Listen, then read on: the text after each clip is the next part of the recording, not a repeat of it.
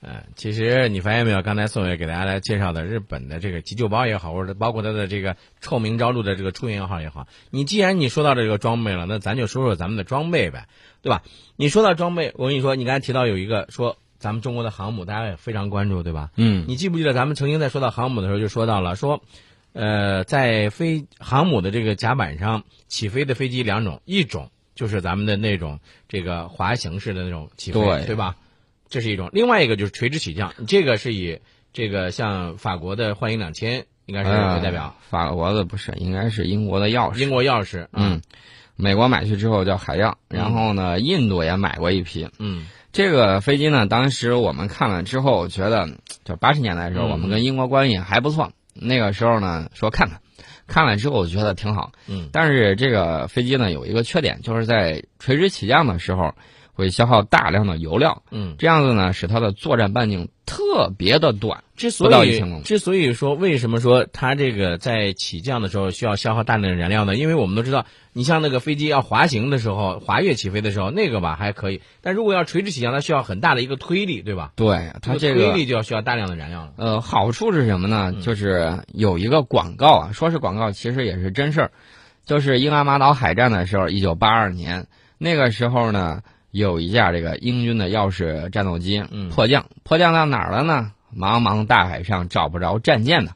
然后他就直接迫降到了一艘集装箱船上。嗯，哎，这个飞行员也是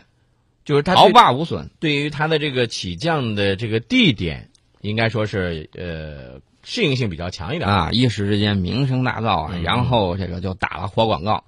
很多国家纷纷表示：一，这东西不错，嗯想买。那么当初我们呢，八十年代的时候也是囊中羞涩，嗯看了半天想让它军援嘛，他就是不愿意直接给。其实呢，我们的博物馆里头有一架钥匙战斗机，那么我们开始研制垂直起降飞机的发动机，很久很久以前了。什么时候呢？早到了上个世纪六十年代，大家就说：“哎呦，上个世纪六十年代不可能吧？”那个时候我们还用着这个歼五、歼六呢，嗯那时候是主力啊，怎么可能会有这样的高大上的东西呢？大家不妨到这个网上去搜一下，当时呢有一张图，这个图呢现在看起来觉得设计也是挺超前的，嗯我没看清楚它是用歼五还是歼六，应该是歼六吧，歼六的机身，然后在前后左右装了这个四个风扇，嗯然后呢，大家看过这个大片儿《阿凡达》，嗯《嗯阿凡达》里头那个战机用的那种涡扇，用的那种浆叶儿，嗯跟咱的那个那款设计的垂直起降第一款垂直起降机是吧？嗯，几乎是一样的嗯啊，可见当时我们的科研技术人员呢，这个想法是非常超前的。嗯，当时呢是这个一九六八年七月十一号，这个空军呢。就向军委办事组和国防科工委上报了关于“三五”期间我国飞机发展问题的建议和几点意见，其中就明确提出要尽快解决垂直短距起落战斗机的这个问题。随后呢，六院就根据空军的指示啊，下达了这个研制课题。在六九年初，六零幺所将短距起落喷气机翼可变机翼飞机，你听听嗯，是不是很高大上？对，就列入的这种专题科研项目。但是呢，由于技术储备不足，这个项目只能列入预研项目。大家都知道我们的飞机设计是怎么样，预研一代，嗯然后研制一代，对然后这个装备一代，呃，改进一代，对吧？这个都有。呃，这个飞机呢弄出来之后，我们呢这个六零幺所的研研究设计人员呢就全力以赴，用了一个月时间，在一九六八年底提出了六套设计方案。呃，经过这个三结合讨论，确定了第一套和第六套为优选方案。嗯在一九七零年初，六零幺所又组织了设计人员到一线部队进行调研和征求意见。经过反复讨论和论证，在七月份向航空工业的领导小组汇报。那么最终确定的是第六套方案。呃，那肯定是时间非常紧了，任务也非常重。大家也知道，六九年啊，这个发生了这个珍宝岛事件，对吧？那么这个时候呢，设计人员就被迫采取了这种边研究边设计边实制，各类研制人员是齐头并进。但是呢，呃，这个项目远远超越了我国当时的这种具备的技术水平和能力。你能设计出来，未必你能建造出来我。们能生产出来这个问题。对嗯，就是你能设计的纸面上设计的非常好，但是你实际的这种加工能力达不到，对对对你还是造不出来。对，那么这个总体方案是设计出来，就是垂直起落的飞机。嗯，那么被列为重点研制型号的四号任务受到种种方面的限制，比如说当时的技术、当时的材料，还有这个附件、还有发动机，还有这些技术集合到一起，这个研制进度就非常的缓慢。那么并不代表我们的人不够聪明、不够先进。从我们刚才这个给大家来讲的这个过程当中，大家呢就不难发现了，其实你看我们是有这方面的研究的，对吧？对，嗯那么到现在呢，其实有一个好消息，就是中航工业成发与中航空天发动机研究院，呃，在三月二十号的时候，就这个短锤项目加工合作、嗯举行了一个签约仪式。嗯干什么呢？要开始研制这个垂直起降飞机的发动机，发动机过关了，心脏过关了。大家都知道，现在有一种说法说，只要这个发动机推力够，就是块砖头加上个翅膀也能让它飞起来。其实说白了，你看，咱看一辆汽车，不用说那么那个啥，我就说咱看汽车。如果一辆汽车它的这个外形会有一些变化，但是它这个发动机也是很重要的，对吧？对如果你有一个好的一个发动机之后，你配上一个不同的外形，那就是一辆好车嘛。那么这次我们短锤项目使用的应该是一款喷气式涡扇发动机，大家这知道，个喷气式涡扇发动机，它和这个美国的咱们说的那个 F 三十五，呃，那个发动机有有区别吗？呃，肯定是有区别的。你自己造的跟国外造的肯定不一样我。知道它这个区别在什么地方。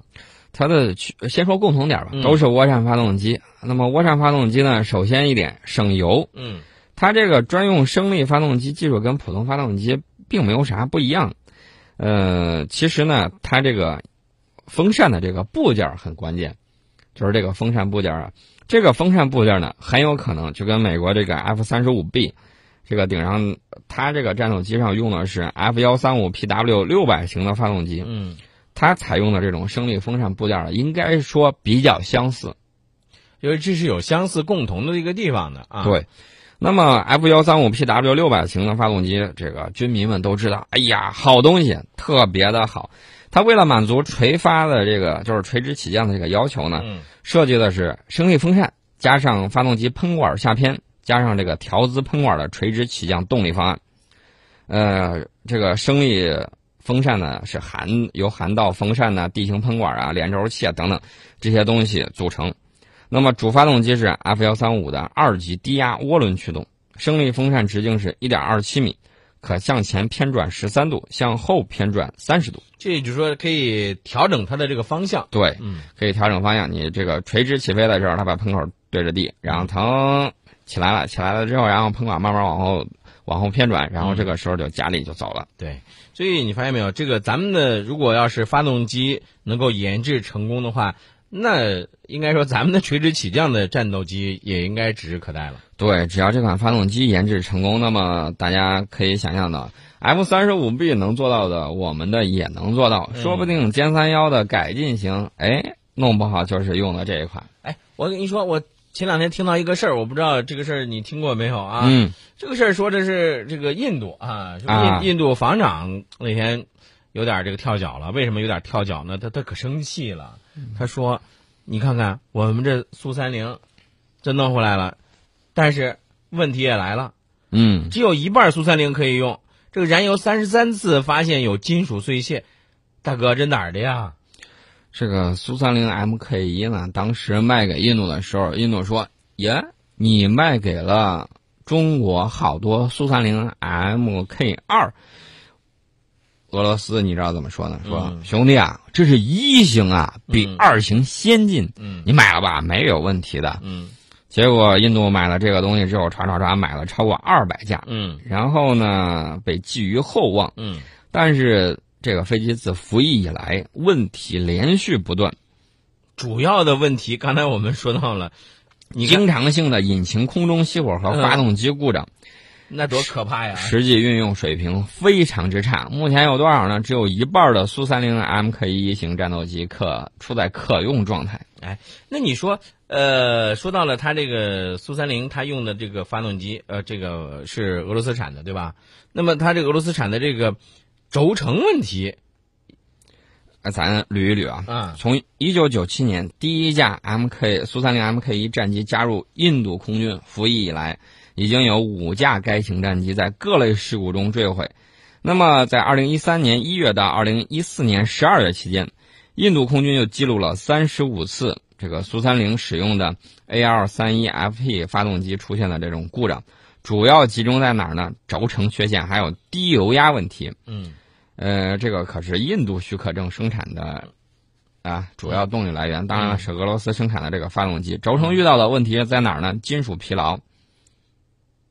哎，那你说这个金属疲劳，它这个问题是什么呃，就是战机内可活动部件之间长期摩擦造成的，啊那么最终呢，导致飞机的油路上出现了这种金属碎屑。嗯，呃，有金属碎屑了，它就会引起这个引擎，呃，出现各种故障。嗯，那么它这个金属碎屑发现，就是油料里头发生这种问题，大部分原因是引擎振动引发的。嗯，呃，还有一部分是润滑油油压不足。嗯，呃，你看见没有？买别人的东西就容易受制于人。如对果你没有自行建造的能力，那么印度这两天还有个消息，哎呦，让我觉得目瞪口呆。嗯，大家都知道印度的这个造飞机啊慢，呃怎么对个慢法吧？三十年才熬成，三十年已经落伍了。嗯，那么大家知道，印度的航母下水了好几次了，顶上老是没建桥，停板儿的。那么印度一看，我这潜艇造着也不是很如人意，怎么办呢？他想了个招儿，说印度这个的 AIP 常规潜艇订单儿干脆国营的这种厂指望不上，给私营船厂吧，交给他赶工期。那么，印度军工体系一直受到交付不按时问题这种困扰，这回居然想出了这么个馊主意。就是啊，那你说，那他这个想法是什么？为了加快进度，但是他不怕加快进度之后，那又会带来更多的这个质量问题。我就这么说吧，这个慢工出细活啊，印度。如果说你把这个交给私人船厂了，我觉得啊， 我个人保证不了它这个东西你拿去它能用、管用，而且安全顶用。嗯，哎呀，现在这些问题太多了，而且呢，印度老是说，哎呦，我的这个飞机可先进了，我这个东西可好了，我机群可多了。嗯，哎，这看看你，你你别说那，你说说看看咱的啊，呃，先看邻国吧，嗯啊，邻国巴基斯坦，巴基斯坦呢，好长时间没搞阅兵式了，嗯前两天搞了一个阅兵式，展示出来它最先进的武器装备，往上一看，哟呵，这个中巴联合研制的哈利德主战坦克，嗯这个枭龙多用途战机，巴基斯坦研制的这种可携带核弹头的沙欣一型的近程导弹，沙欣二型的中程弹道导弹，这个巴布尔远程巡航导弹，还有装备的武装无人机和 A 一百型的远程火箭弹都参加了展示，那你说这样子一展示之后，这个压力山大，呃，对啊，印度的这个小心脏是不是又有点儿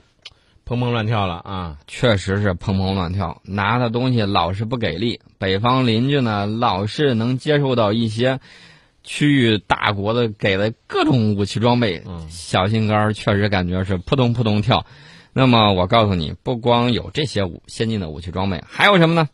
还有预警机这种高大上的东西。关于空军的预警机啊，我们以前也说过有空警两百是吧？有空警嗯两千、对啊，呃，咱们再来说说空警五百。啊，空警五百，空警五百涂上空军这个涂装的照片呢，最早是在去年年底出现的，这个我们说过。三月十八号的时候，编号是三零四七幺的这个该型机照片首次在网络上出现，嗯这个照片是能够得到确认的，显示出这架飞机已经加入到解放军现役。嗯那么，空警五百预警机呢，第一次出现是在二零一三年初，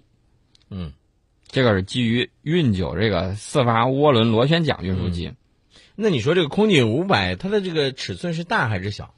尺寸不大不小嗯啊，比着小的要大，比着大的它要小。嗯这个我觉得比较适合这种战术使用。它的这个雷达呀，最关键的预警机最关键就在于雷达，对是三个尺寸相同的阵面，天线罩顶部呢还有一个凸起的小天线罩，嗯，好像是个卫星通讯天线。嗯呃，有照片显示，这个中航工业沈飞公司呢曾经考虑采用这种类低型的这种天线罩，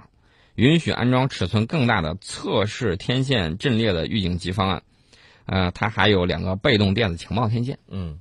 所以你看见没有？咱这个空警五百应该说是空警二百的后续型吧？嗯，它这个雷达探测性能呢不亚于空警两千。嗯。近十年来呢，中国电子技术是在突飞猛进的发展。